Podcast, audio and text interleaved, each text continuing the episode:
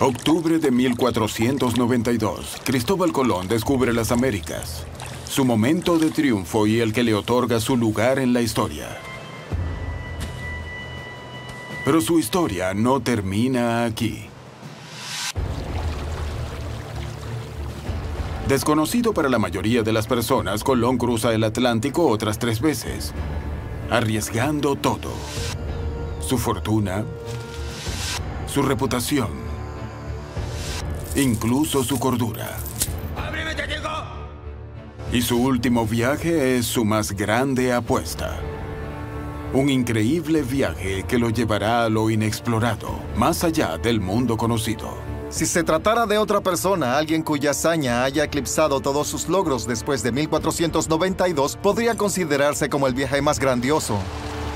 Es una batalla contra los elementos, los pueblos indígenas e incluso su tripulación. Fue una travesía impresionante y eh, fue olvidada casi por completo. Pocos saben que el hombre que había descubierto el nuevo mundo terminaría arruinado destruido y acabado. Esta es la historia del olvidado viaje final de Cristóbal Colón.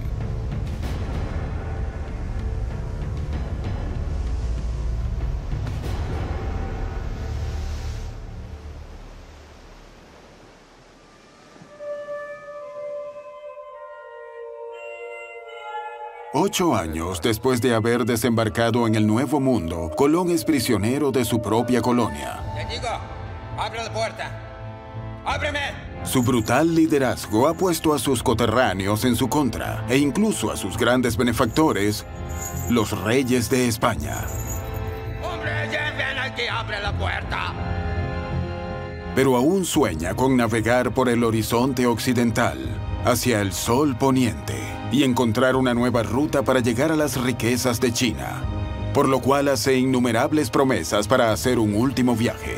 Para obtener la autorización de emprender este cuarto viaje, tenía que prometer algo grande. Debería asegurarles que no solo iría al Nuevo Mundo, sino que le daría la vuelta al mundo, que encontraría una ruta hacia la India y regresaría con toda la riqueza que había estado prometiendo. Quería quedarse el tiempo suficiente para representar a la iglesia y expulsar a los infieles de Jerusalén, y luego regresar a España. Era algo así como pedir permiso para ir y venir de la luna. Le otorgan una última oportunidad. Ocho años antes del primer viaje, todo había sido muy diferente. Cuando Colón y sus tripulantes salieron de España para cruzar el Atlántico, las vastas e inexploradas aguas eran conocidas como la Mar Oceana.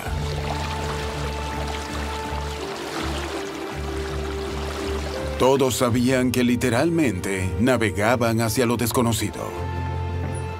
A los marineros en el primer viaje de Colón les preocupaba porque nadie había navegado tan lejos hacia el oeste. No tenían miedo de caer por el borde de la Tierra porque sabían que era esférica. Lo que temían era navegar lejos y luego no encontrar el camino de vuelta.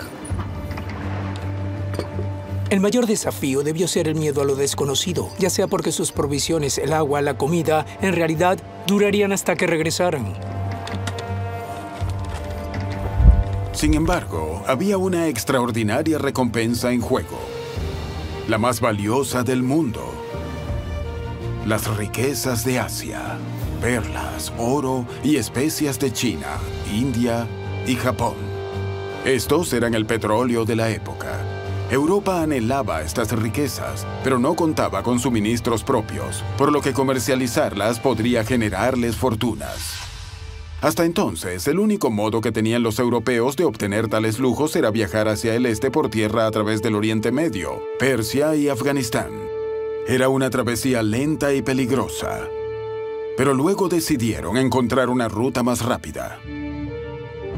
Los portugueses, que eran una gran nación marítima, iniciaron una exploración alrededor de África Meridional, no obstante, Colón propuso lo que en su opinión era un viaje mucho más corto y rápido, navegar en la dirección opuesta, al oeste, a través de la mar Oceana, hasta llegar a China.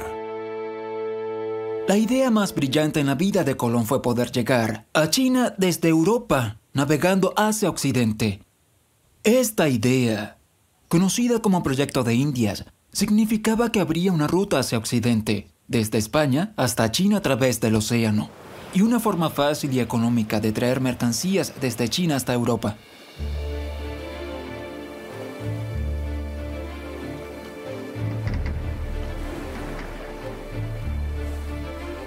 Pero Colón no tenía pruebas de que la ruta occidental incluso existiera, ya que los mapas mostraban muy poco más allá de las amplias aguas del Atlántico. En lo que a ellos concernía, solo unas pocas islas dispersas se interponían entre Europa y Asia. Los continentes de América del Norte y del Sur simplemente no existían. Esa era la imagen que Cristóbal Colón tenía en mente antes de partir, y creo que pudo haber sido bastante acertada, dado el conocimiento que los europeos tenían sobre el mundo, ya que era imposible de imaginar la existencia de otro continente. Colón pensó que la distancia entre España y Japón hacia el oeste era de unos 4 o 5 mil kilómetros, la verdadera distancia es de casi 20.000 kilómetros. Estaba errado por casi tres cuartos de dicha distancia, para nada cerca. Para hacer su primer viaje, Colón necesitaba una gran cantidad de respaldo financiero. Esta fue la carrera espacial del momento, e igual de costosa, puesto que las naciones europeas compitieron para lograr llegar a Asia por vía marítima. Se había dirigido a los reyes de España en el mejor momento, ya que estos acababan de ganar una costosa guerra.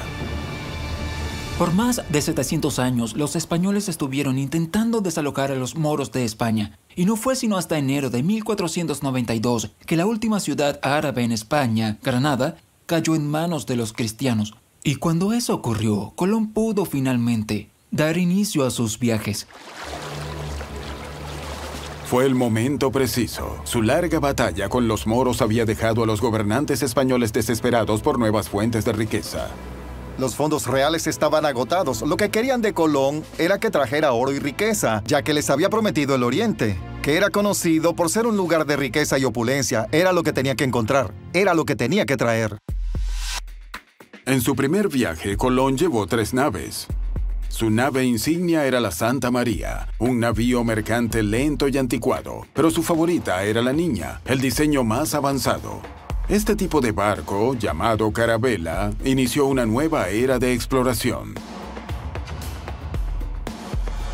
Se adaptaban perfectamente al trabajo. Eran pequeños, casi 23 metros de largo, más cortos que una cancha de tenis. Tenían un poco más de 6 metros de ancho y solo podían transportar unas 50 toneladas de carga. Pero una carabela era lo suficientemente ligera y veloz para surcar las grandes olas del Atlántico. También era fuerte, rápida y maniobrable. Tenía un calado poco profundo que le permitía navegar en solo dos metros bajo el agua, por lo que era perfecto para explorar puertos desconocidos. Y sobre todo, la carabela era rápida.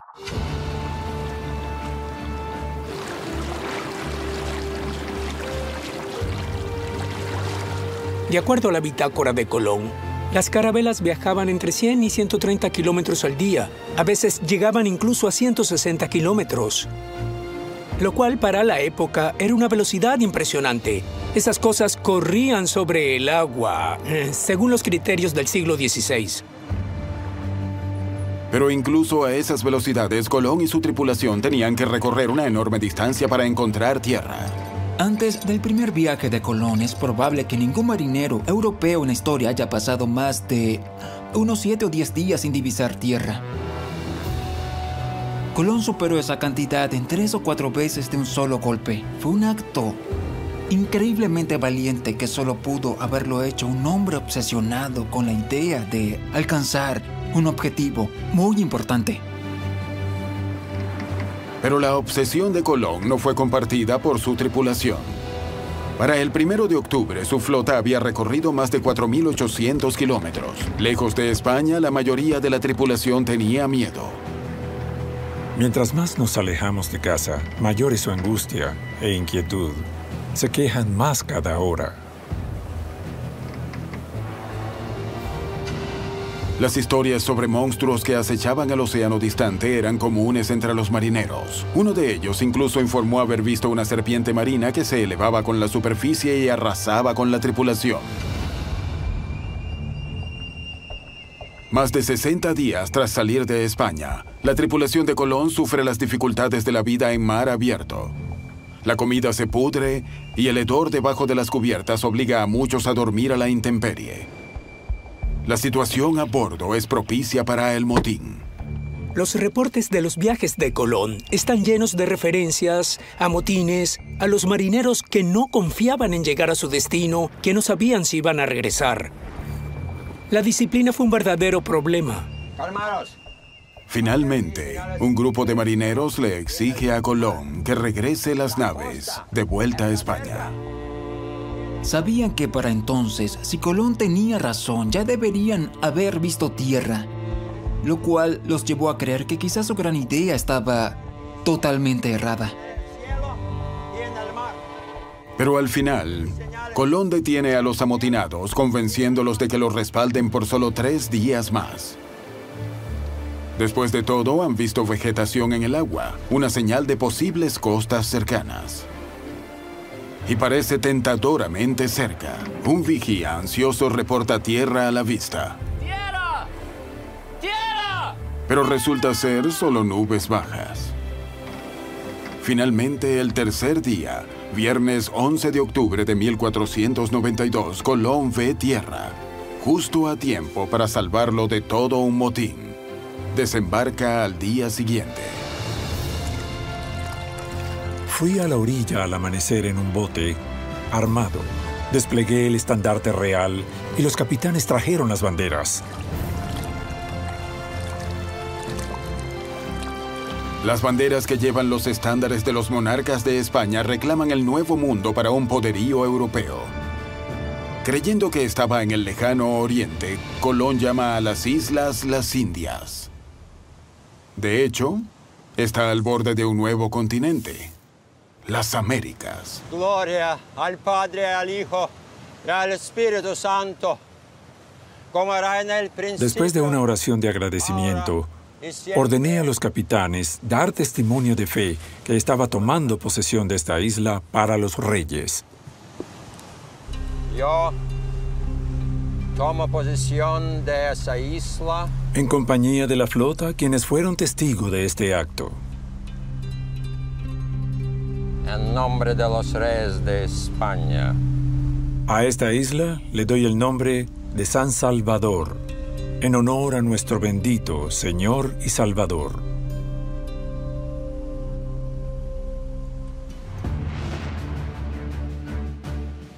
Para muchos, aquí es donde termina la historia de Colón, con el descubrimiento del Nuevo Mundo. Pero él se abrirá camino tres veces más a través del Atlántico. No se podía imaginar que en octubre de 1492 estaba al borde de iniciar sus más grandes y desafiantes aventuras.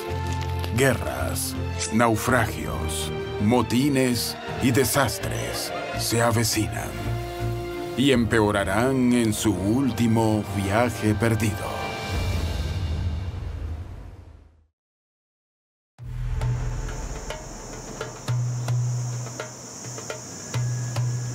El primer viaje de Colón a través del Atlántico fue uno de los mayores viajes de exploración de la historia. En solo unos meses cambió el mapa mundial para siempre. Pero eso no era suficiente para él. Quiere que el nuevo mundo le dé riquezas y entonces comienza a buscarlas. Zigzagueando a través del Caribe, Colón busca posibles lugares para encontrar riquezas y colonias.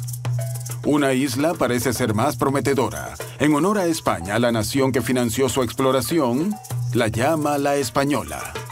Hoy en día es la gran isla de Haití y la República Dominicana. A Colón le pareció el paraíso.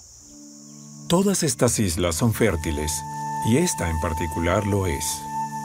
Tiene muchas grandes caletas, más atractivas que en cualquier tierra cristiana y muchos grandes ríos. La tierra es alta y tiene muchas colinas. Colón espera que el descubrimiento de la española demuestre su talento como explorador al mundo y le haga ganar una fortuna personal de sus riquezas naturales. Pero el paraíso que describe solo conducirá al éxito a corto plazo y en última instancia al desastre. En 1492 la isla parece un mundo nuevo para Colón, pero está lejos de estar deshabitada.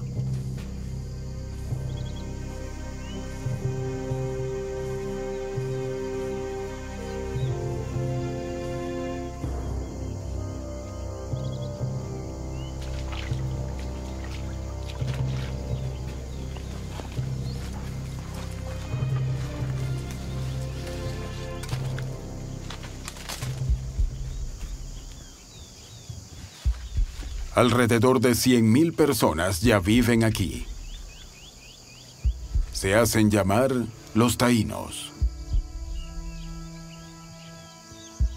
Colón, pensando que ha llegado al lejano oriente, las Indias, los llama indios.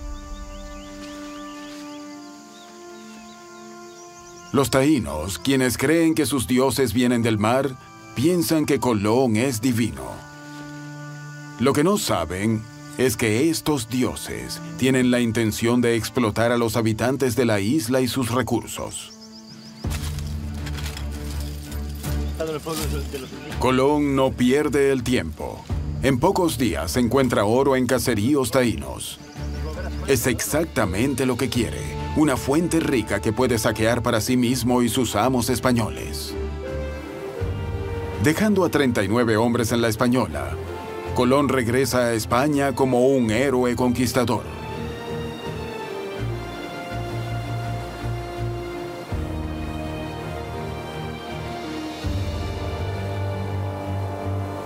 Pero para él, el descubrimiento de las Américas es solo el comienzo.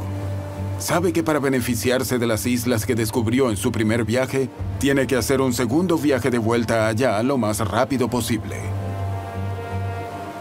Le lleva solo seis meses armar una flota de 17 barcos para su segundo viaje al Nuevo Mundo. Esta vez será diferente. Será más un viaje de colonización que de descubrimiento.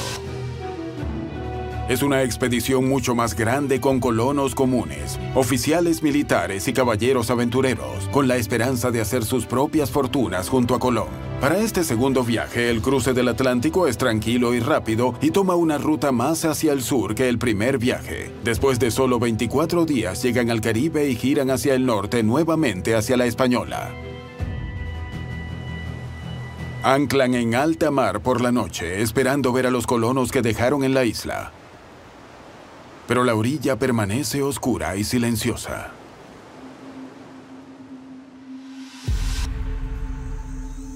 Al día siguiente, Colón desembarca de nuevo en la Española.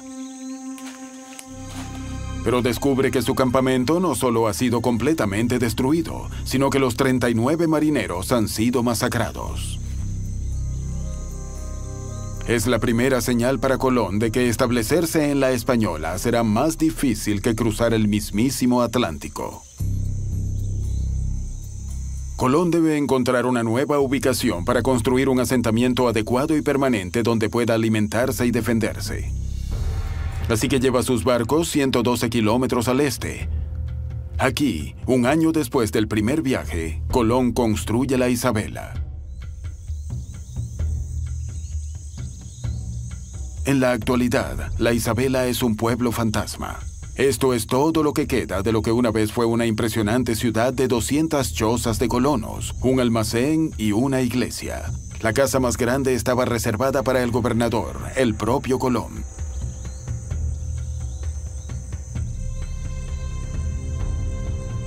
Pero Isabela estaba condenada desde el principio. Esta fue una trampa mortal. No había agua dulce y poca protección contra los elementos. Ubicado en la costa norte de la Española, el asentamiento estaba en el peor sitio donde el clima del Caribe golpeaba con más fuerza. Su puerto abierto estaba totalmente desprotegido. Peor aún, el área circundante estaba cubierta de pantanos, el caldo de cultivo perfecto para enfermedades mortales. El esqueleto que vemos aquí es de un español que murió a la edad de 37 años posiblemente de malaria. Fue uno de los primeros pobladores y la malaria fue la causa más común de la muerte en ese momento en la Isabela. También hubo otras enfermedades como el dengue, pero la mayoría de ellos murieron de malaria. Las enfermedades, el mal tiempo y el hambre conducen a los primeros signos de descontento entre los colonos. Sin duda, la Isabela no es el lugar para una nueva ciudad. Colón se adentra en el centro de la Española.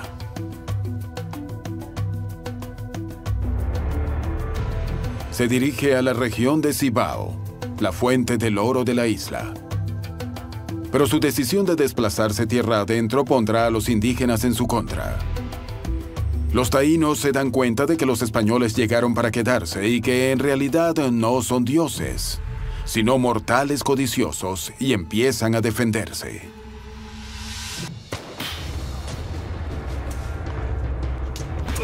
Colón responde con una feroz campaña de terror. Los taínos se ven obligados a someterse a su gobierno.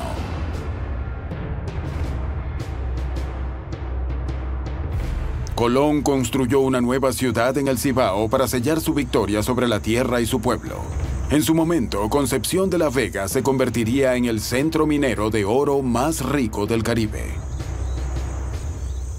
La Vega fue un ejemplo de cómo la colonización española se convertía en un éxito. Apaciguaron a los indígenas y los pusieron a trabajar para extraer oro, el cual gastaron en productos españoles y convirtieron esto en una ciudad al estilo europeo. Fue aquí, en La Vega, donde muchos de los nobles que habían cruzado el Atlántico con Colón en el segundo viaje llegaron a establecerse, impulsados por la ambición por la riqueza. Los indígenas habían estado contentos con las pequeñas pepitas de oro que extrajeron de los cauces de los ríos, pero los españoles querían todo lo que pudieran conseguir, pepitas, minerales e incluso polvo de oro. Despojaron a la isla de sus recursos naturales. En La Vega se encuentran los restos de la industria española del oro. Aquí es donde los españoles tendrían a los trabajadores taínos procesando el mineral de oro que habían extraído de los ríos. Podían limpiarlo mejor aquí para luego fundirlo y moldearlo en lingotes que almacenaron en la fortaleza hasta que llegara el momento de enviarlos de vuelta a España. En marzo de 1496, convencido de que su colonia se había pacificado por completo, Colón puso fin a su segundo viaje. Regresó a casa como un hombre rico, el almirante de la mar Oceana. Pero a partir de entonces, la fortuna de su amada española tomará un curso completamente diferente. Dos años después, Colón regresó al Nuevo Mundo en su tercer viaje. Esta vez su objetivo principal era la expansión y exploración. Navegó hasta Venezuela, convirtiéndose en el primer europeo en poner los ojos en el continente de América del Sur. Entonces el tercer viaje giró hacia el norte. En agosto de 1498 Colón regresó a la Española y fundó la nueva capital, la cual llamó Santo Domingo. Desde aquí se convirtió en gobernador de toda la isla, en el centro del creciente imperio español en el Caribe. Pero Colón, el señor del mar, no es líder en tierra. Sus habilidades de marinero y navegación no sirvieron de nada. Necesita ser un líder de hombres. Su enfoque sería cruel. Cualquier disidencia, sea de un taíno o un español, era respondida con violencia, pues Colón gobierna por medio del terror. Una de las cosas que hizo Colón fue cortar orejas, narices, como castigo por Mm, robar, y lo hizo con los españoles y los indígenas por igual. La Plaza de Armas en Santo Domingo fue el escenario de muchas de las mutilaciones públicas de Colón. Sin embargo, volver a su propio pueblo en su contra demostraría ser su perdición. Las relaciones de Colón con los colonos españoles nunca fueron buenas. Con el paso del tiempo fueron empeorando y los colonos en la española no estaban dispuestos a tomar este comportamiento a la ligera. Finalmente, un grupo de colonos se rebela y comienza a establecer sus propias colonias en las montañas de la Española. Muchos de ellos escribieron cartas a sus familiares y amigos en España quejándose por el trato recibido por Colón y por su forma de gobernar la colonia. Los soberanos españoles recibieron esas quejas y las tomaron en serio. Los alarmados monarcas envían a un emisario para informar sobre la creciente crisis en la Española. La conclusión, Colón es culpable. el hombre que descubrió el nuevo mundo está encarcelado en su propia colonia. Regresa a España calificado de criminal. Pero todos han subestimado la capacidad de Colón para defenderse. Ganará una última oportunidad para demostrar su valía en la aventura más difícil de todas, su olvidado cuarto viaje.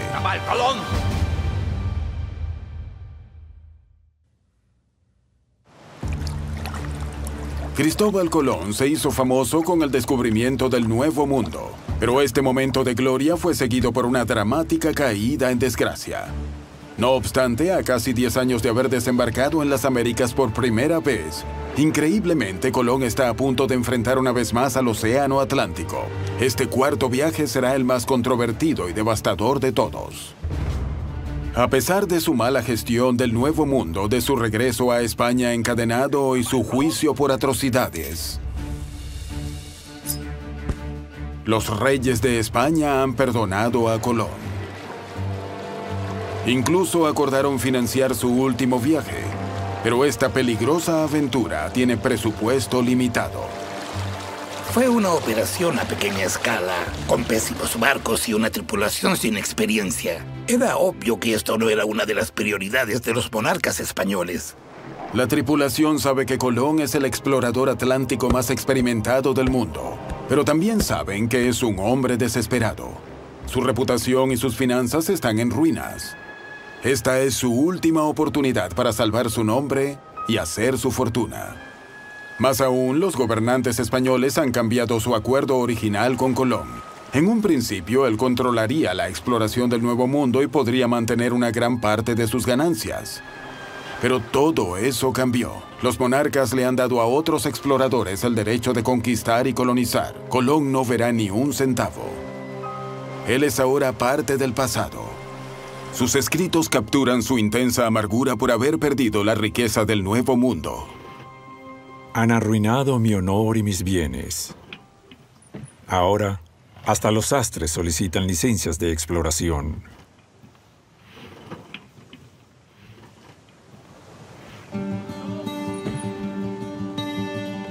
Esa es nuestra habitación. Esta vez, Colón viaja con su hijo ilegítimo de 13 años, Fernando, quien fue un paje en la corte real española y ahora aspira a ser explorador como su padre. Sí, sí. Colón aún sueña con hacer fortuna y cree que puede encontrar el pasaje desconocido a Asia vía Occidente. Sin embargo, ya con 51 años, es un hombre viejo para los estándares de la época. Sufre episodios de gota paralizante y artritis. Todos piensan que este será su último viaje. Sus audaces planes ya suenan como si estuviera intentando lo imposible, navegar alrededor del mundo. En realidad creía que Dios le hablaba y que tenía un plan importante para él. Y menciona en una carta escrita al momento del cuarto viaje que Dios le había abierto las puertas hacia nuevos descubrimientos en el Atlántico.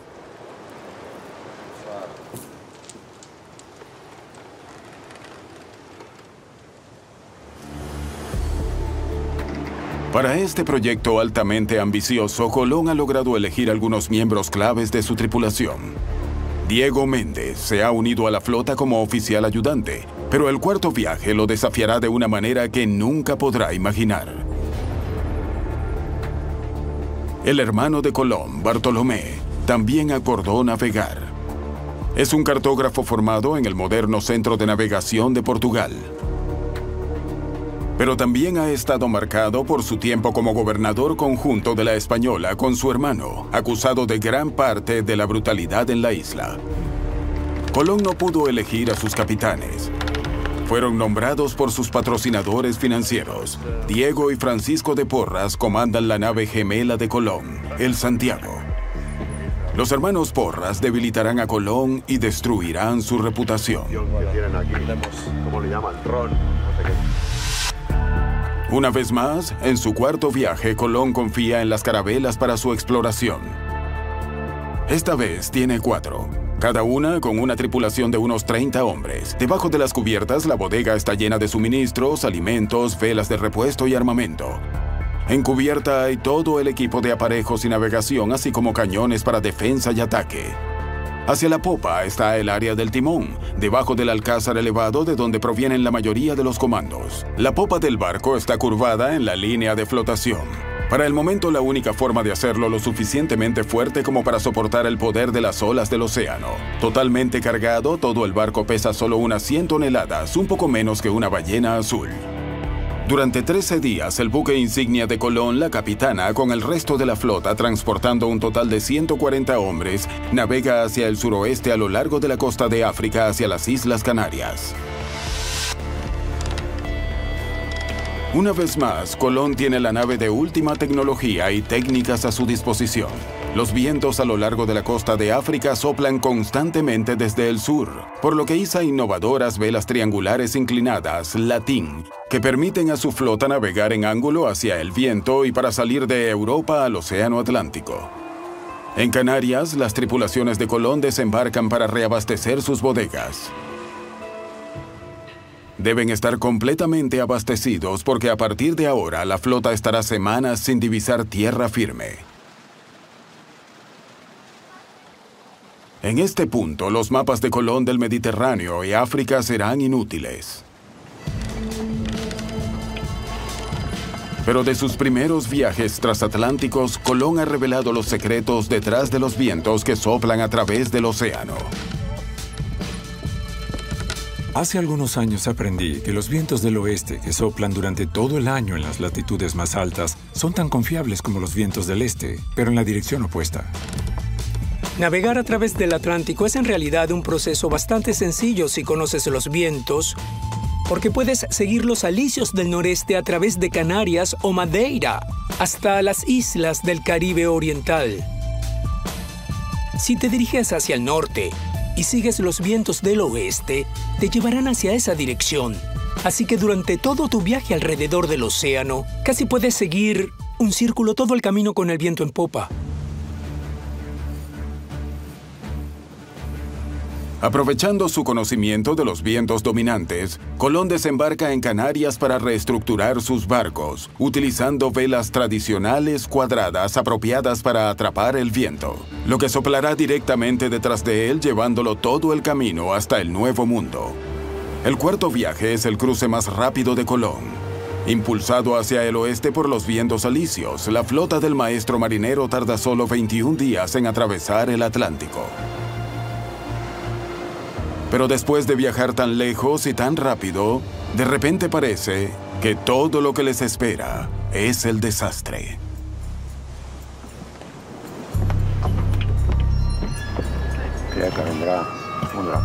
Colón, siempre alerta a los elementos, nota un cambio extraño en el clima. Observa una calma en el aire, corrientes anormales y formaciones de nubes inusuales es una señal de una mortal amenaza caribeña. Para Colón, solo puede significar una cosa. Un huracán. Un huracán. Ya ha vivido un huracán en su segundo viaje y tiene conocimiento de su inmenso poder destructivo. El nombre de huracán proviene de los indios taínos, que tuvieron que luchar contra ellos cada año. Los taínos lo llamaban huracán, el espíritu maligno, ah, pero originalmente se decía Hunracán, ah, el dios de los vientos. En promedio, el Caribe es golpeado por un huracán mortal con vientos de hasta 180 kilómetros por hora más de dos veces al año. Cuando los vientos superan los 112 kilómetros por hora, una tormenta tropical técnicamente se convierte en huracán y tiene la fuerza suficiente para aplastar un muro. A más de 160 kilómetros por hora pueden reducir una casa a trozos de madera. Un categoría 5 golpea hasta 240 kilómetros por hora, destrozando todo en su camino con 11 toneladas de presión. De hecho, un solo huracán puede contener suficiente potencia para satisfacer las necesidades energéticas del mundo durante todo un año. En el siglo XV, Colón fue uno de los pocos europeos que había experimentado huracanes antes. Los huracanes en el mar son particularmente peligrosos. Sin obstáculos pueden correr libremente a través del océano.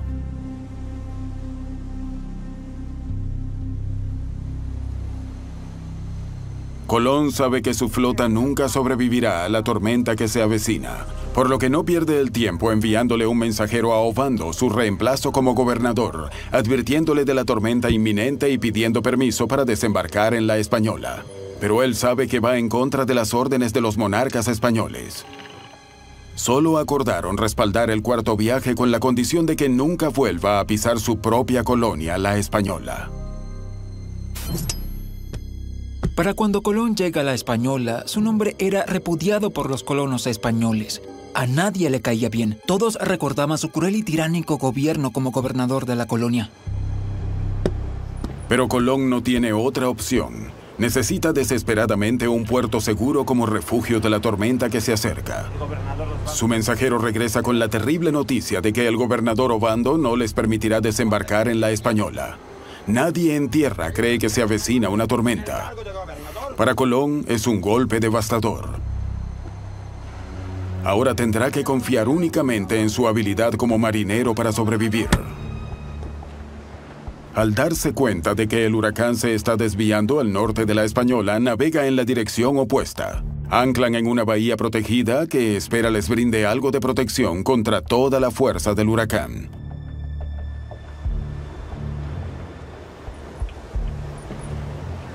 Cuando cae la noche, golpea el huracán.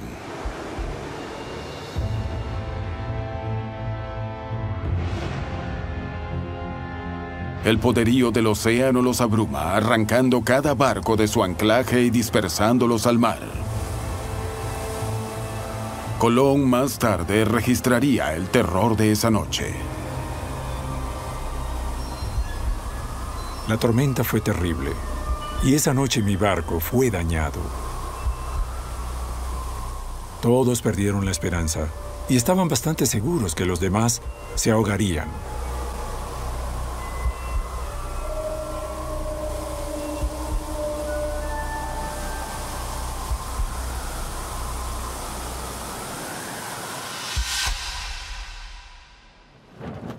Finalmente, la tormenta aterradora pasa. Colón y sus barcos han sobrevivido. Por pura suerte y brillante navegación, son capaces de reagruparse en una cala concertada previamente por Colón, sus barcos relativamente indemnes. Pero no todos han tenido tanta suerte. La capital de la Española, Santo Domingo, está completamente destruida. 29 de los 30 barcos del nuevo gobernador y 500 vidas han sido entregadas al mar. Pero Colón todavía no tiene permiso para desembarcar en la Española. Así que las tripulaciones agotadas no tienen más opción que salir al mar abierto. Puede que haya sobrevivido a la tormenta, pero ahora él y su agotada flota se encuentran en un curso irreversible hacia lo desconocido. Es el comienzo del viaje perdido. Colón salió de España en su último viaje perdido hace más de 50 días. Él y su tripulación tienen suerte de estar vivos. Y el Señor de la verdad y la Santa Trinidad, bendita sea el alma y el Señor que nos las manda, bendito sea el día y el Señor... Gracias a la buena fortuna y la navegación hábil, la pequeña flota de cuatro barcos ha sobrevivido a las violentas fuerzas de un huracán en el mar. Pero esta increíble hazaña es simplemente el comienzo del cuarto viaje perdido de Colón. Muchos más peligros y desafíos extremos están por venir. A sus puestos. Colón aún no ha completado su búsqueda para encontrar la ruta marítima hacia el oeste hasta Asia. Todavía tiene que llenar sus bodegas con suficiente oro para hacerse rico y aún no ha limpiado su reputación de la violencia ejercida en su nombre en sus colonias.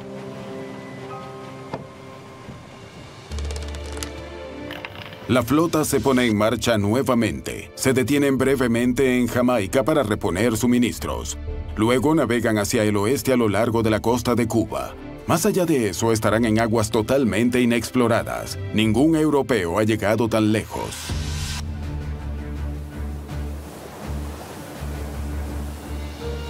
Colón teme que su tripulación se amotine. Se les ha denegado un desembarco en el único asentamiento español en el Caribe y su viaje no ha llegado a su fin. Se enfrentan al temido mar abierto.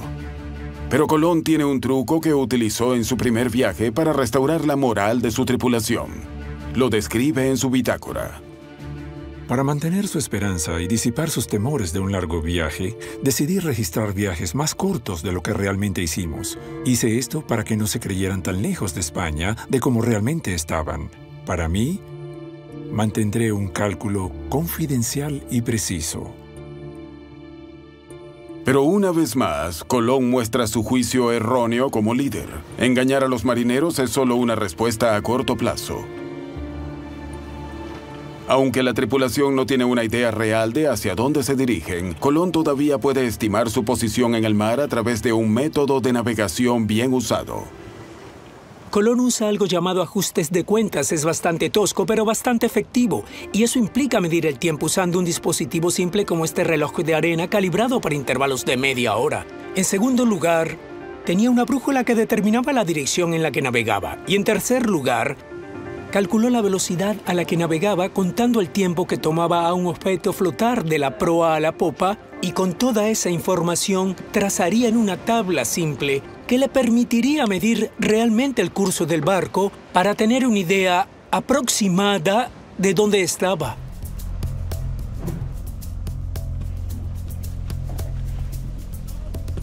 La vida a bordo sigue una rutina estricta pero implacablemente monótona. El tiempo se divide en sistemas de relojes que duran cuatro horas cada uno. A cada marinero se le asigna un deber particular, fregar la cubierta, cocinar, vigilar, marcar las horas y mantener el barco.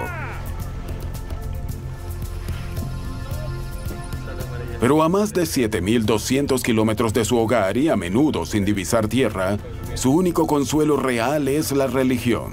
La esperanza de que un poder superior salvaguarde sus vidas. Dios te salve María, llena eres de gracia, Las condiciones a bordo de estos pequeños barcos son extremadamente estrechas y muy insalubres. Las personas no se duchaban a menudo, así que simplemente haz un ejercicio de imaginación. Los hombres dormían en cubierta, en su propio tapete para dormir, además de la falta de baños. Una gran parte de la dieta de la tripulación era ajo, carne salada, vino y aloes. Y conociendo las condiciones sanitarias del barco era terrible viajar. Ir al excusado tampoco era muy fácil. Básicamente iban por el costado, colgando del barco.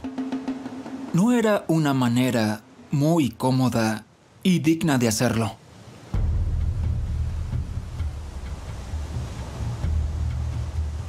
Pero Colón está obsesionado. Y la condición de su tripulación ahora es intrascendente para él. Está decidido a encontrar el pasaje por el oeste a oriente a cualquier precio. Y cree que había estado muy cerca de encontrarlo antes. En sus primeros tres viajes, Colón descubrió la mayoría de las islas del Caribe. Ahora, en su cuarto viaje, todavía cree que todas esas islas forman parte de Asia. Todavía se apega a la evidencia obtenida en sus viajes anteriores. A lo largo de sus viajes, Colón buscó animales y plantas que, de alguna manera, confirmarían esta idea de que había llegado a China. Cada ave, cada planta, cada pimiento, cada especia, todo lo que encontró, que incluso remotamente se parecía a algo asiático, fue para Colón una confirmación de que tenía razón y de hecho había llegado al este de Asia.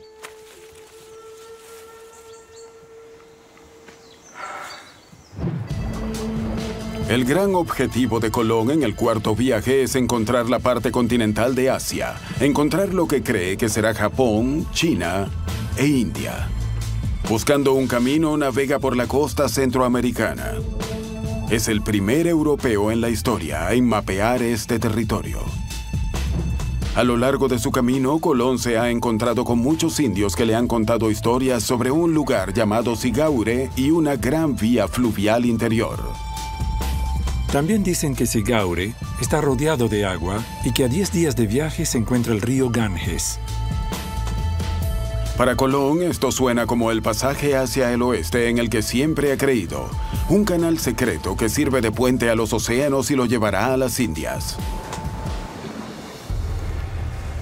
En octubre de 1502, Colón se detiene en un lugar llamado Chiriquí, en lo que ahora conocemos como Panamá.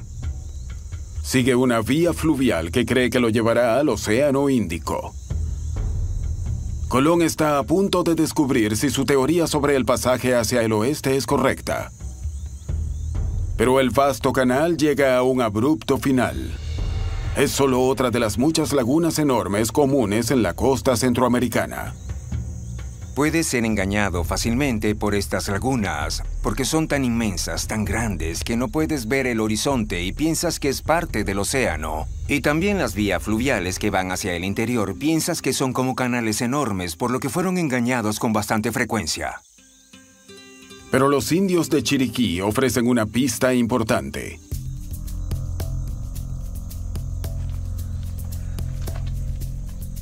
Se refieren a una ruta terrestre a un océano diferente, un viaje que lleva nueve días de marcha a través de las montañas. Si Colón encuentra esta ruta, se convertirá en el primer europeo en llegar al Océano Pacífico viajando hacia el oeste. De pie prácticamente en el lugar donde se construirá el Canal de Panamá, tres siglos y medios después, Colón se niega a tomar el camino. Sigue convencido de que todavía puede encontrar una ruta marítima a Asia y cree que sus tripulaciones no sobrevivirán a una peligrosa expedición a través de tierras desconocidas. Pero esto es lo más cercano que Colón llegará a resolver el enigma del pasaje hacia el oeste. Y su negativa está condenando a sus hombres a un periodo indefinido en el mar. Japón todavía se encuentra a más de 12.800 kilómetros de distancia. El viaje perdido está a punto de convertirse en un desastre.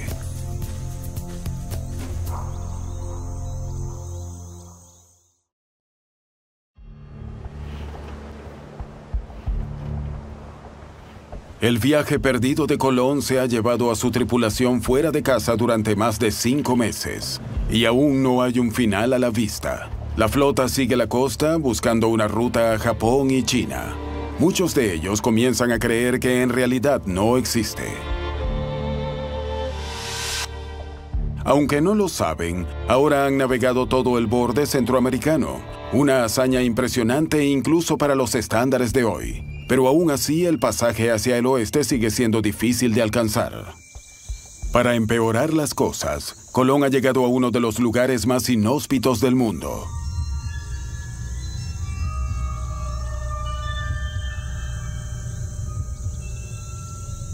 La costa este de Panamá es probablemente uno de los lugares más húmedos en América Central.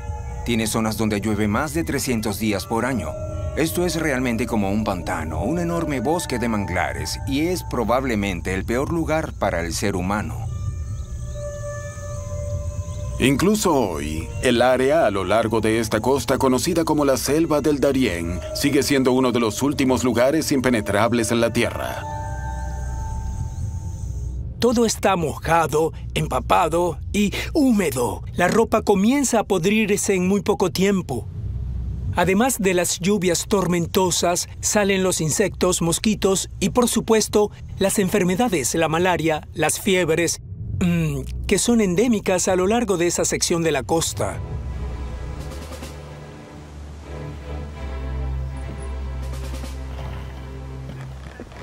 Colón recordó cómo su tripulación comenzó a perder la esperanza. La tripulación estaba tan desesperada que rezó por la muerte y culminar el martirio. Cansados, hambrientos y desesperados, la tripulación está perdiendo rápidamente el respeto que le queda a Colón. Todo debido a su obstinada intención de encontrar el pasaje hacia el oeste para llegar a Asia. Y por primera vez incluso el propio Colón comienza a dudar de que pueda tener éxito. Teme que sea solo cuestión de tiempo antes de que la tripulación se amotine. Colón también sufre mucho. La artritis que sufrió en su primer viaje ha vuelto a acosarlo nuevamente. La enfermedad se propaga por todo su cuerpo y comienza a afectar su estado mental. Estaba a punto de dejar todo, escapar, si es posible, vivo. Pero luego, sin previo aviso, más de 200 días después del comienzo del viaje, Colón hace algo extraordinario. Santa María, Madre de Dios, ruega por nosotros los pecadores. Quiero que dan Para el asombro de su tripulación, Colón ordena que sus barcos se den vuelta. Después de años de profunda convicción, finalmente decide abandonar la idea que lo trajo hasta aquí. Abandona la búsqueda del pasaje hacia el oeste. Colón abandonó la búsqueda del pasaje hacia el oeste porque pronto se hizo evidente que no lo iba a encontrar. Los indios que había visto en el este de Panamá comenzaron a parecerse mucho más a los indios que había visto a lo largo de la costa de Venezuela. Además, esos indios le habían dicho que no había pasaje de agua. Colón cambia su objetivo de la exploración y el hallazgo del pasaje hacia el oeste a la explotación buscando oro para saquear. Navega a lo largo de la costa hasta Veragua, en lo que hoy es Panamá. Los indios le han dicho que está inundado de oro. El hermano de Colón, Bartolomé, se embarca inmediatamente en una misión en las montañas. Si pueden encontrar oro, Colón tendrá al menos algo para redimirse ante los monarcas de España. Y Colón no podría haber apuntado a un lugar mejor. Granos de oro, cobre y plata fluyeron por las laderas de las colinas de Veragua corriendo a través de sus ríos y arroyos. Tenemos que venir con las bandejas esas con agujeritos. Aquí está, cuidadlo.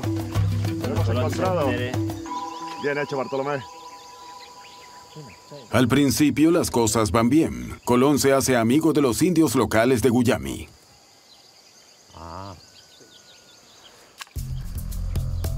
Los primeros exploradores nos dan muchos detalles de los indígenas que viven a lo largo de la costa de Panamá. Eran claramente comunidades bastante sofisticadas que comercializaban con oro, tenían jefes, probablemente tenían organizaciones estatales bastante complicadas. No estaban construyendo pirámides o ciudades como los mayas al norte, pero eran sociedades realmente bastante sofisticadas.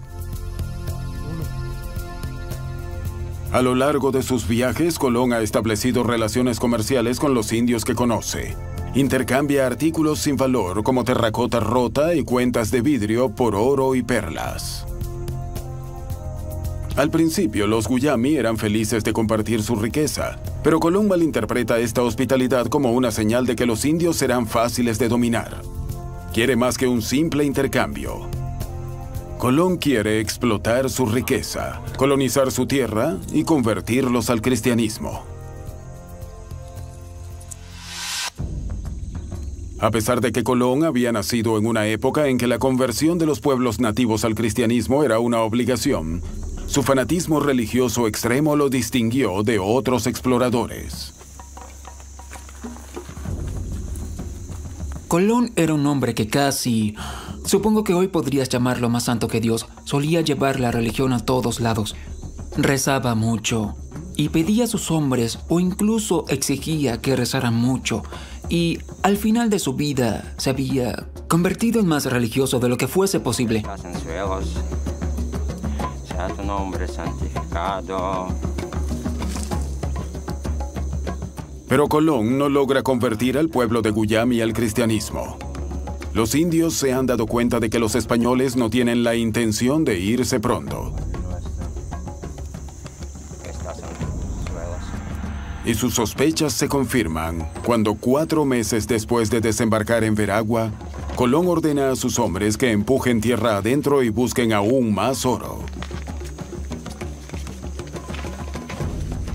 Su hermano Bartolomé recibió instrucciones de formar una colonia con 80 hombres. Pero a medida que avanzan hacia el interior, el asistente de Colón, Diego Méndez, se encuentra con una advertencia escalofriante. Espía a los indios escondidos en la jungla. Se están preparando para la guerra.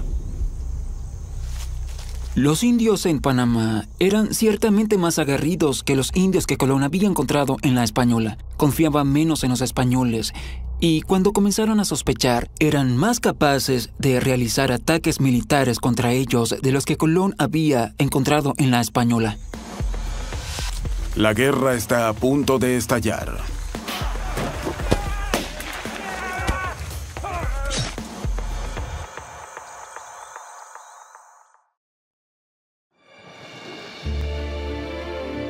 Once meses después de su partida de España, Colón prepara sus naves para partir frente a las costas de Veragua, hoy en día Panamá. Una tiene tantas filtraciones que ha sido abandonada. A bordo del Capitana, Colón planea su ruta a casa. Pero también quiere construir una poderosa colonia para asombrar a la corte de España. Ha dejado a 80 hombres en tierra bajo el mando de su hermano Bartolomé y su asistente Diego Méndez. El asentamiento se llamará Belém, en español, Belén. Pero los aspirantes a colonos están a 8.000 kilómetros de casa. Son vulnerables al clima inhóspito, las enfermedades y el hambre. Y los nativos se han vuelto contra ellos. El 6 de abril, cuando parece que la flota principal se está yendo, lanzan su asalto.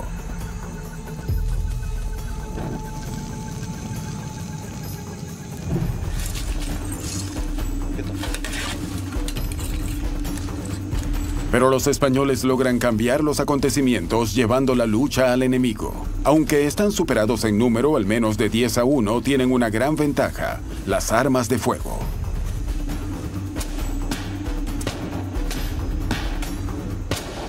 Los españoles tenían armas como esta, el arcabuz.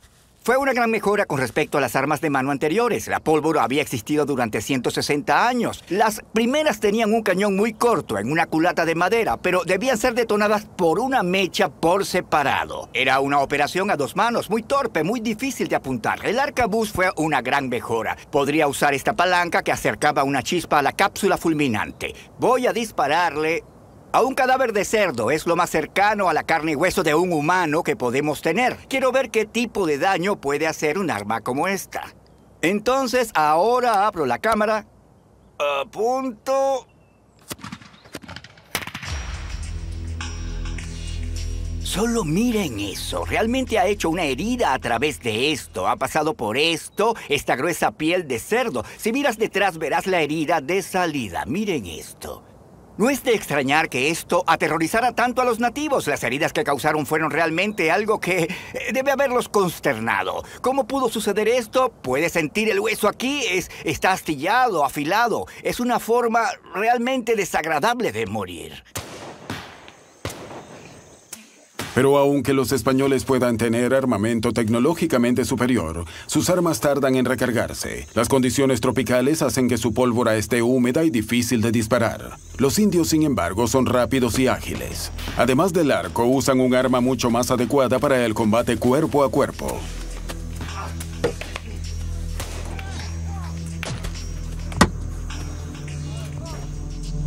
En una lucha cuerpo a cuerpo, los indios usaban un palo como este. Se llama macana. Está hecho de madera de palma, una madera muy dura, tan dura que incluso puede tener un poco de borde, lo que ayudaría a mejorar su letalidad. El arte español nos muestra estas macanas en acción. El hecho mismo de que tenían estas significa que los indios tenían una cultura de lucha cuerpo a cuerpo. Para un golpe a dos manos tiene un tremendo poder demoledor. Intenta golpear mi cabeza aquí, por ejemplo. Una vez más puedo usar el palo para desviarlo y de nuevo un golpe de dos manos directo a tu mandíbula. Las articulaciones son especialmente vulnerables a los golpes con un palo. Soy muy ágil, no tengo armadura, por lo que tengo una gran movilidad. Puedo acercarme y usar el extremo para golpearlo en la cara. La nariz le saldrá por la parte de atrás de la cabeza. Incluso puedo quitarle su espada. ¿Me empujas aquí? Vamos. Usando el palo como palanca puedo arrancarla. Y luego dislocar tu rodilla y golpearte en la cabeza. Incluso usando un casco, eso causaría una tremenda conmoción o hemorragia cerebral. En el primer ataque, los indios lograron herir a siete y matar a un español.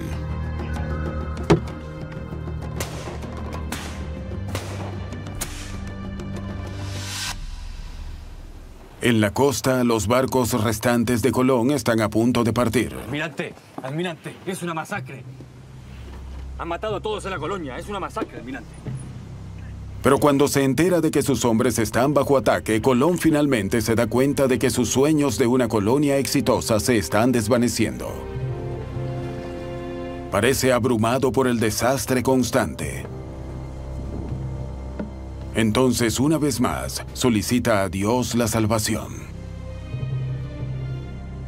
Subí al punto más alto del barco, llorando con voz temblorosa, con lágrimas en mis ojos, suplicando, ¡Sálvame! ¡Tu hijo, Cristóbal! ¿Por qué, por qué, por qué me abandonas? Pero sus colonos en tierra todavía están sufriendo. Han asesinado a 10 indios. Pero los atacantes se reagrupan y montan otra emboscada, matando indiscriminadamente. Abrumados, los sobrevivientes deciden que escapar de regreso a los barcos es su única opción.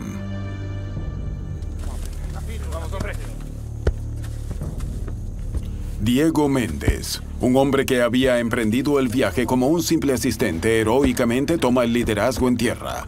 Méndez logra trasladar a los sobrevivientes a los barcos que esperan. Los planes de Colón para Veragua han terminado. No tiene más opción que regresar a España y admitir que su cuarto viaje ha sido un completo fracaso. Los barcos afectados huyen de los horrores de Veragua. Pero el viaje a casa resultará ser más traicionero que cualquier otra cosa que ellos hayan podido vivir todavía.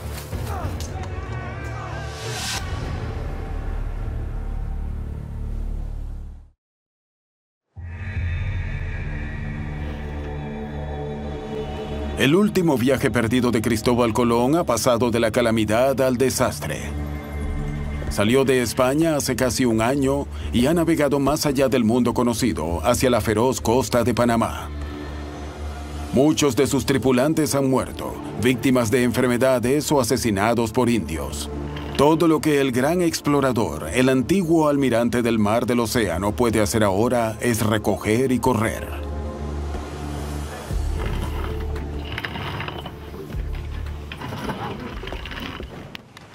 Decide huir hacia el norte.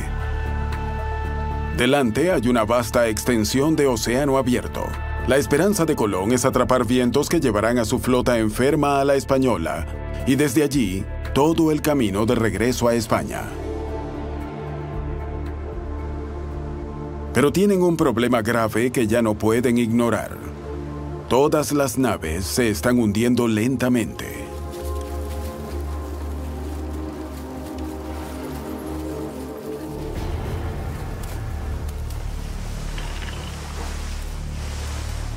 Navegué en nombre de la Santísima Trinidad el lunes de Pascua en barcos podridos, con goteras y devorados por gusanos.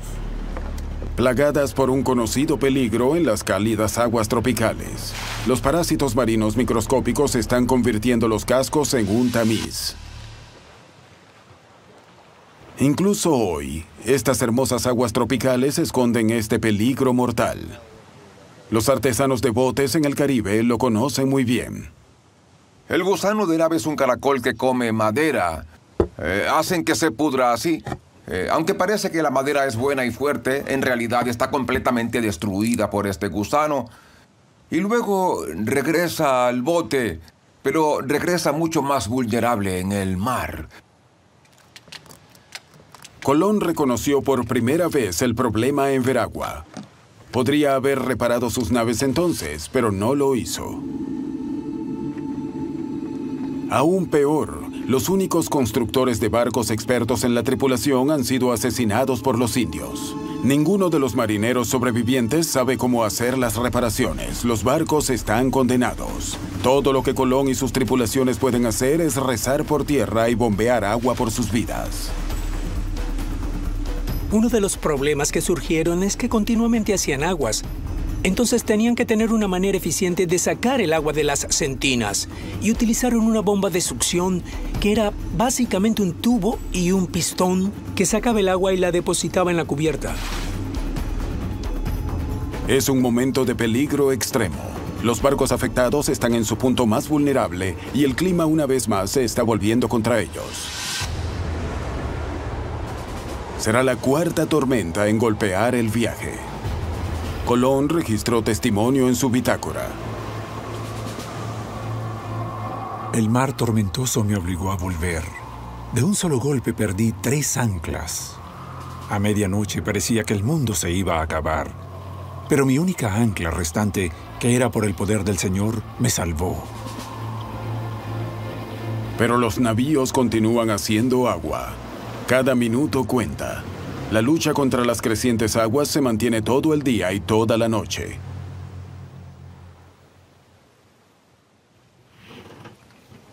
Finalmente pasa la tormenta. Seis días después, cuando regresó el buen tiempo, había perdido todo mi aparejo, pero retomé el rumbo. Los barcos estaban como un panal de miel, llenos de agujeros, y la tripulación estaba exhausta y desanimada. Usando los mapas que hizo en sus viajes anteriores, Colón intenta guiar a la flota al lugar seguro. Los barcos soportan el tiempo suficiente para llegar a tierra hospitalaria. Se las arreglaba para llevar a estos dos barcos al norte del Caribe, hasta que finalmente naufragan en la isla de Jamaica.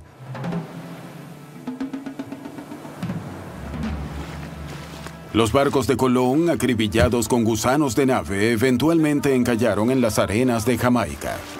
Veinte hombres de la tripulación original han muerto. Colón está lejos de ser el héroe conquistador del nuevo mundo del primer viaje. Un dato interesante sobre la carrera de Colón que la mayoría de las personas desconoce es que uno de los mejores marineros de todos los tiempos básicamente terminó al quedar abandonado en una isla desierta. Fue el final de sus días como navegante. Su gran desafío ahora es la supervivencia. Pero Colón no está en condiciones de comandar.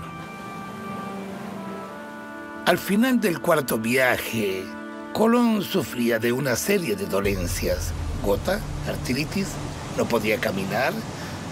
También se vio afectado por la pérdida periódica de la vista. Estos problemas afectaron su perspectiva mental. Colón ordena a sus marineros que construyan un campamento improvisado con los restos del naufragio. Pero su situación es desesperada. La tripulación ha pasado casi dos meses en el mar desde Veragua. Toda su comida se ha perdido y temen abandonar la costa debido a los indios hostiles en el interior. Solo un hombre está preparado para tomar la iniciativa. Diego Méndez, quien se había unido a la tripulación como un simple asistente, ahora toma el liderazgo. Claro que sí. Más tarde escribió sobre los pasos que tomó para salvar a la tripulación. Di la última ración de vino y galletas. Con una espada en la mano, fui con un grupo de hombres al interior de la isla, ya que nadie se había atrevido a buscar comida para el almirante y sus hombres. Por la gracia de Dios encontré a los nativos tan gentiles que no me hicieron daño. Por el contrario, me dieron la bienvenida y voluntariamente me dieron comida.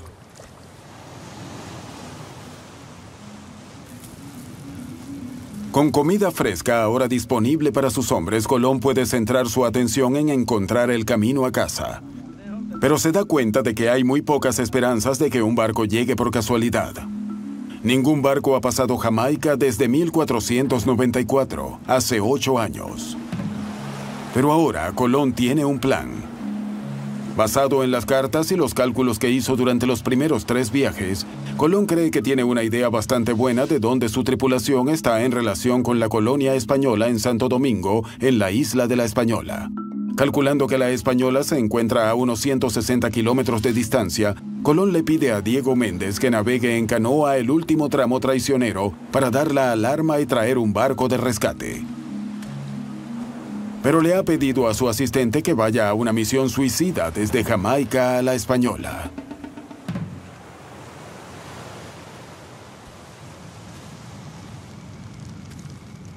Temiendo los celos del resto de la tripulación, Méndez sugiere que Colón ofrezca el desafío a todos los hombres. El almirante convocó a todos sus hombres y les propuso la misión, tal como me lo había propuesto a mí. Para pedir ayuda. ¿Hay algún voluntario? Escucharon, pero todos guardaron silencio. ¿Nadie? Le dije. Mi señor, solo tengo una vida, pero la arriesgaría en el servicio de su señoría y por el bien de todos los presentes. Con el plan en marcha, Colón comienza a escribir una carta a sus mecenas, los reyes de España y espera que Méndez pueda entregarlo con seguridad. Pero en ese momento, Colón no solo sufre en el cuerpo, sino que también sufre en la mente. Vine a servir a Su Alteza a los 28 años y ahora mi cuerpo está exhausto. Estoy arruinado. He implorado por otros. Ahora ten piedad de mí. El cielo y la tierra lloren por mí. Llorad por mí, quien tiene verdad y justicia. Méndez espera hasta que las condiciones climáticas sean perfectas. Luego se embarca en esta heroica misión. Ha reclutado algunos remeros indios y ha tomado suficientes provisiones para tres días. Adelante se encuentran 160 kilómetros de mar abierto entre Jamaica y la Española. Corren el riesgo de poderosas corrientes oceánicas que se amplifican por la cercanía entre las islas. La deshidratación y los tiburones son siempre peligros presentes. Méndez y su tripulación india están sujetos a temperaturas abrasadoras de 27 grados centígrados todo el día en un bote descubierto. Sin protección contra el sol, uno de los remeros indios muere por el intenso calor y es arrojado por la borda. Durante los últimos dos días no comimos ni bebimos ya que nuestras provisiones estaban agotadas. Gracias a nuestro Señor Dios, Después de cinco días llegué a la isla de la Española. Muchos nativos vinieron a recibirnos trayendo muchas cosas para comer y nos quedamos allí descansando durante dos días. Parece que Méndez ha alcanzado su objetivo, pero ahora se enfrenta a su tarea más difícil, convencer al gobernador de la Española, uno de los enemigos más acérrimos de Colón, para que envíe ayuda hasta Jamaica y al otro lado del mar, en el campamento de Colón, el tiempo se acaba.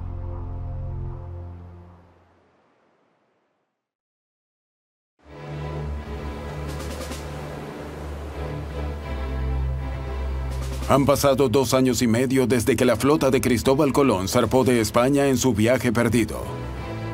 Ahora el almirante y el resto de la tripulación están abandonados en Jamaica. Su potencial salvador, Diego Méndez, se fue hace seis meses. Fue visto por última vez remando hacia el horizonte. No tienen idea de si está vivo o muerto. No han visto señales de ayuda. El motín se está fraguando.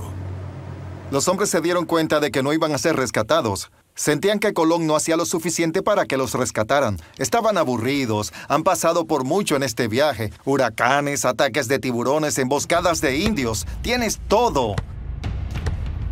Finalmente estos hombres se cansan. Están tratando de encontrar algo mejor. Dos de los capitanes de Colón, los hermanos Francisco y Diego de Porras, deciden sembrar las semillas del motín alientan a otros miembros de la tripulación a cuestionar el comando de Colón y planean darle a Colón un documento que lo culpe por los desastres del cuarto viaje. Luego los amotinados tienen la intención de seguir a Diego Méndez y navegar en canoa desde Jamaica hasta la Española, buscando protección del gobernador Obando, quien odia a Colón tanto como ellos. No te arrepentirás. Tú, sin embargo, sí. Sí, vas para allá. Con un ejército de hombres respaldándolo, Francisco de Porras empieza el motín. Se enfrentan a Colón y presentan sus demandas. Pero Colón está demasiado débil para pelear. Que volver a España. ¡A Castilla! ¡A Castilla! ¡Marineros! ¡Ha llegado el momento! ¡A Castilla! ¡A Castilla! ¡A Castilla! ¡A Castilla!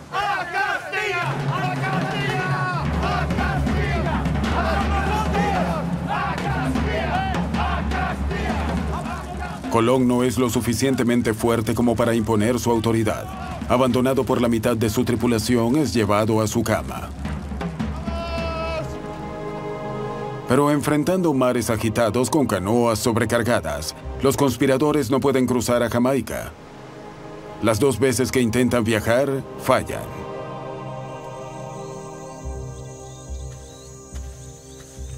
Los rebeldes se esconden en la jungla y destruyen gradualmente las relaciones amistosas que Diego Méndez cultivó con tanto cuidado con los indios. Los hermanos de Porras violan mujeres indias, roban su comida y también vuelven a los indios contra Colón.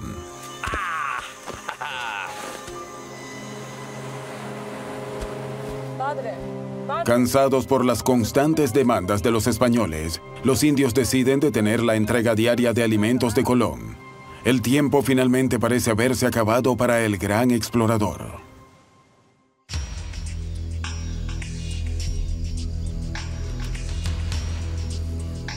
La única esperanza de rescate de Colón, Diego Méndez, está a más de 160 kilómetros de distancia en las selvas de la Española.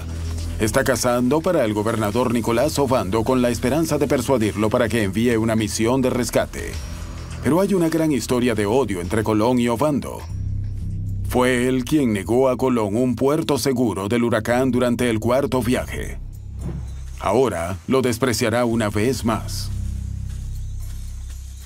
Encontré al gobernador Obando. Me mantuvo con él en la selva durante siete meses. Obando está demasiado ocupado para ayudar a Colón. Él está librando una guerra brutal con los indios taínos.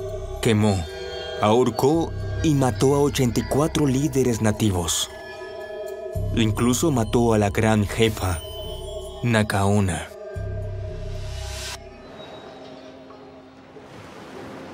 Al otro lado del mar, Colón tiene una idea final para salvarse a sí mismo y a su tripulación.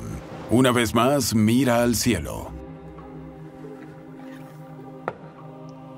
Puede ser un desastroso líder de hombres, pero sigue siendo un navegante y explorador brillante. A lo largo de sus viajes, Colón ha estado utilizando una nueva técnica innovadora llamada navegación celestial. Navegación celestial es el arte de encontrar tu posición en el océano, observando las estrellas y el sol. En esa época se utilizaba un dispositivo llamado cuadrante, que es básicamente un cuarto de círculo que te permite medir el ángulo del sol o la estrella sobre el horizonte, o usar un astrolabio, un dispositivo similar que es un círculo completo. Si la estrella es la polar, eso indica tu latitud.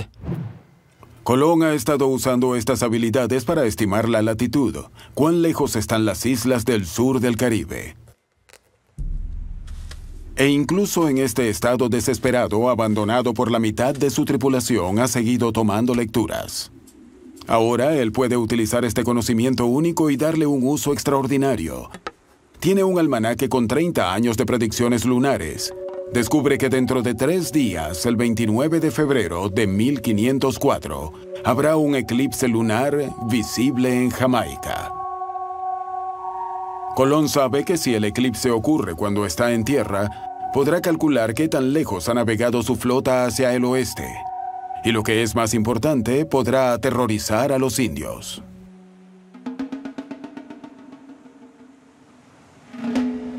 Bien, bien. Colón les dice a los indios que su Dios está enojado con ellos por negarle la comida. Los cielos están a punto de enviar una señal terrible de la ira de Dios.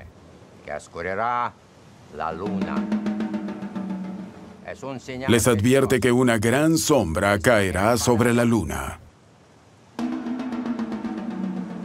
Con un calendario lunar de 13 meses y una mitología supersticiosa, la idea de que la luna produzca signos de Dios no es difícil de creer para los indios.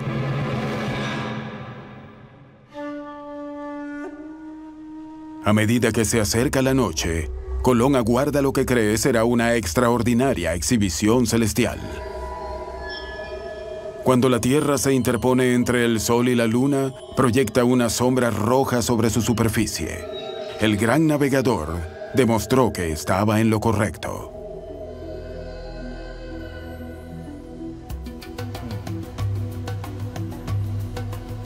Colón predijo un eclipse lunar y cuando en realidad sucedió los taínos debieron haberle tenido mucho miedo. Creyeron que él tenía los poderes de un veíque, que es similar a lo que llamaríamos un chamán. El símbolo del veíque era la luna. Y Colón la había controlado. Ahora debes recordar que un veíque era tan poderoso que, para matarlo, no solo debías evitar que su corazón latiera, tenías que sacarle los ojos y cortar los genitales. El hijo de Colón, Fernando, registró lo que sucedió después. El eclipse comenzó con la salida de la luna y se hizo más grande a medida que ella ascendía. Los indios prestaban atención y estaban tan asustados que gritaban y lamentaban.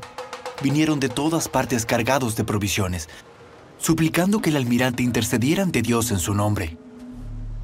Pero todo lo que el genio de Colón ha hecho es comprar comida y tiempo. Todavía necesita desesperadamente ser rescatado.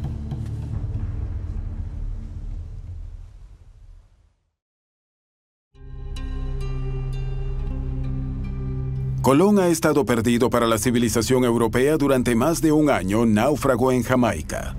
Diego Méndez remó hacia la Española hace más de ocho meses y todavía no hay señales de rescate. La gran ironía de este viaje es que Colón estaba tan enfurecido porque a otras personas se les permitía explorar el Caribe, pero cuando naufragó esperaba que estas mismas personas tropezaran con él y salvaran su vida.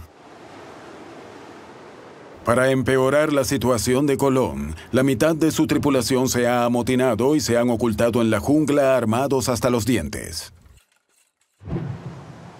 Entonces, finalmente el gobernador Ovando envía un barco a Jamaica, pero ancla en alta mar.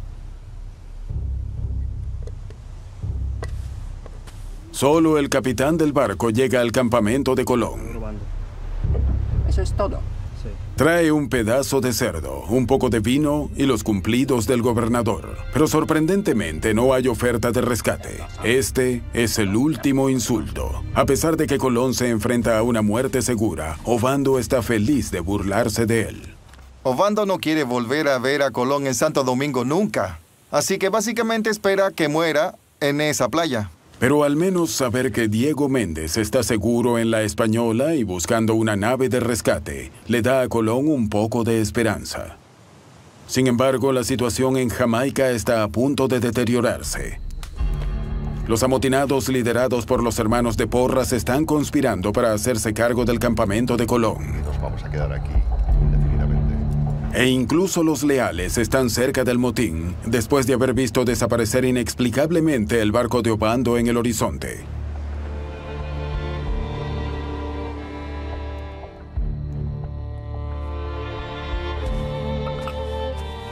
Cuando Colón envía un mensajero para hacer las paces con los amotinados, esto solo los provoca aún más. Solo una cosa resolverá el conflicto entre amotinados y leales. La violencia. El hermano de Colón, Bartolomé, escucha que los hermanos Porras están en camino, listos para hacer la guerra. Al sustituir a Colón como tantas veces antes, Bartolomé arma rápidamente a esos hombres que todavía son lo suficientemente fuertes como para pelear. Después de asumir el mando, Bartolomé se da cuenta de que el nombre y la reputación de su hermano dependen de él. Es una pelea que tiene que ganar. Con una pólvora insuficiente se decidirá por el frío acero.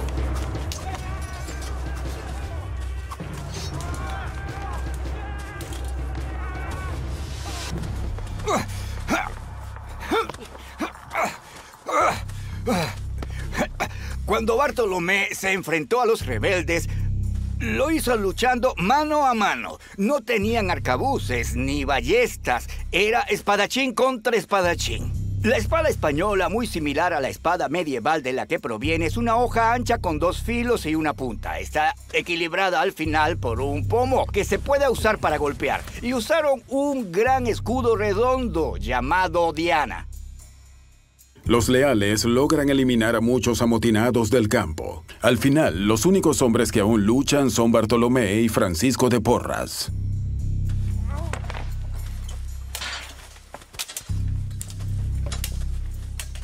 Existen muchas formas de usar una espada y un escudo en un duelo. Si, por ejemplo, acércate a mi cara, puedo desviar y me apresuro a cortar allí, pero también puedo usar su agilidad para evadir el ataque. Eso sería importante en luchas cuerpo a cuerpo en batallas, pero en un duelo es distinto. Ataca la cabeza. Puedo dar la vuelta, puedo ir detrás de ti, puedo cortar detrás del muslo. Prueba un corte en el cuello aquí. Puedo entrar allí y tomarte desprevenido con un pomo en la cara. Y puedo usar mi rodilla para llevarte al suelo utilizando golpes corporales, patadas, cualquier cosa. Y eso fue lo que pasó.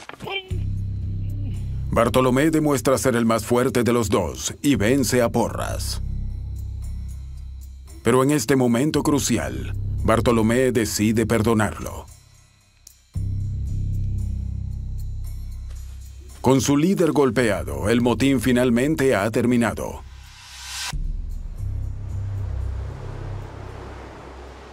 Poco más de un mes después, finalmente llega el rescate.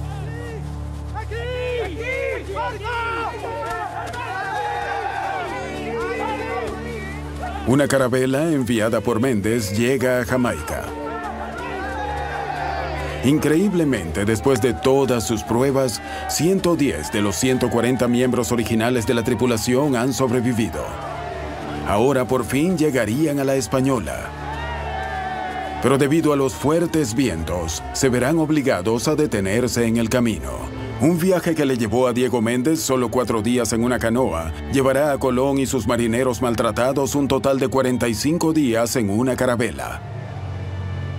Incapaces de enfrentar un largo viaje de regreso a España, muchos de los marineros eligen quedarse para siempre en la Española.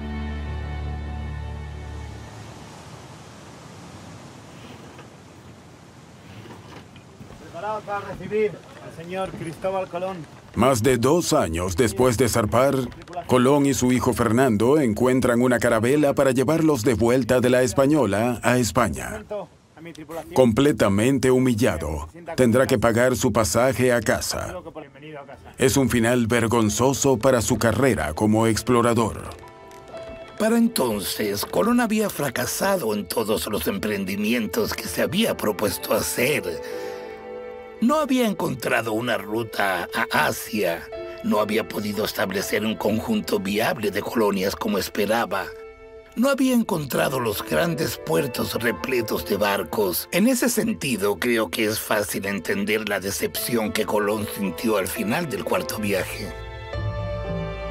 Colón pasó el resto de su vida tratando de recuperar sus derechos al nuevo mundo quitado por los monarcas de España. Pero no lo logró. Su cuarto viaje fue un desastre. No había podido salvar su reputación o su fortuna.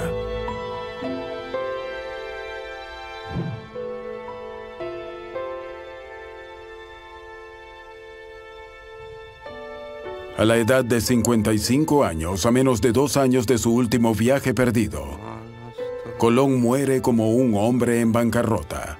Sus últimas palabras son una oración a Dios.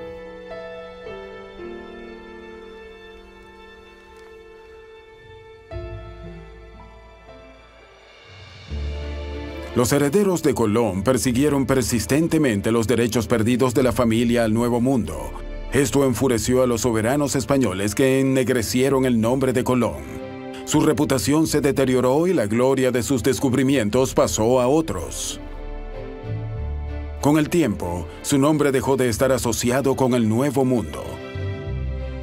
En cambio, América lleva el nombre de Américo Vespucio, quien escribió en 1505 la historia de sus viajes al Nuevo Mundo.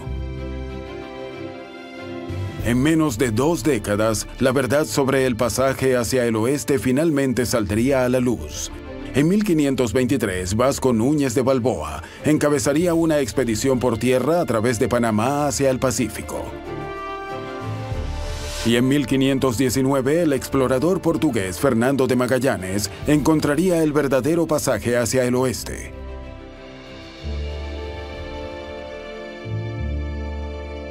Fernando Colón, quien comenzó el viaje como un niño de 13 años, crecería para ser un hombre respetado. Dedicó su vida a escribir la aventura perdida del cuarto viaje en la biografía de su padre. Se convirtió en un famoso astrónomo y murió en 1539 dejando una de las mejores bibliotecas de su tiempo. Pero no fue hasta 300 años después del descubrimiento del Nuevo Mundo que el nombre de Cristóbal Colón salió a la luz. En 1792, en el tercer centenario del descubrimiento, de alguna manera resulta que fue Colón todo el tiempo y entonces tenemos este renacimiento de su leyenda. El mayor activo de Colón fue su visión única, que lo llevó a miles de kilómetros a través del océano. Pero también fue su mayor defecto. Colón hasta el día de su muerte creía que los descubrimientos que había realizado en lo que ahora llamamos América, de hecho estaban en algún lugar del lejano oriente. Él siempre quiso ser alguien especial y para hacer eso tenía que ir al mar, tenía que superar los límites y hacer cosas que nadie había hecho. Al sobrevivir a su cuarto viaje contra todo pronóstico, Colón demostró ser uno de los exploradores más extraordinarios y tenaces de la historia. Un hombre preparado para arriesgarlo todo en busca de lo desconocido.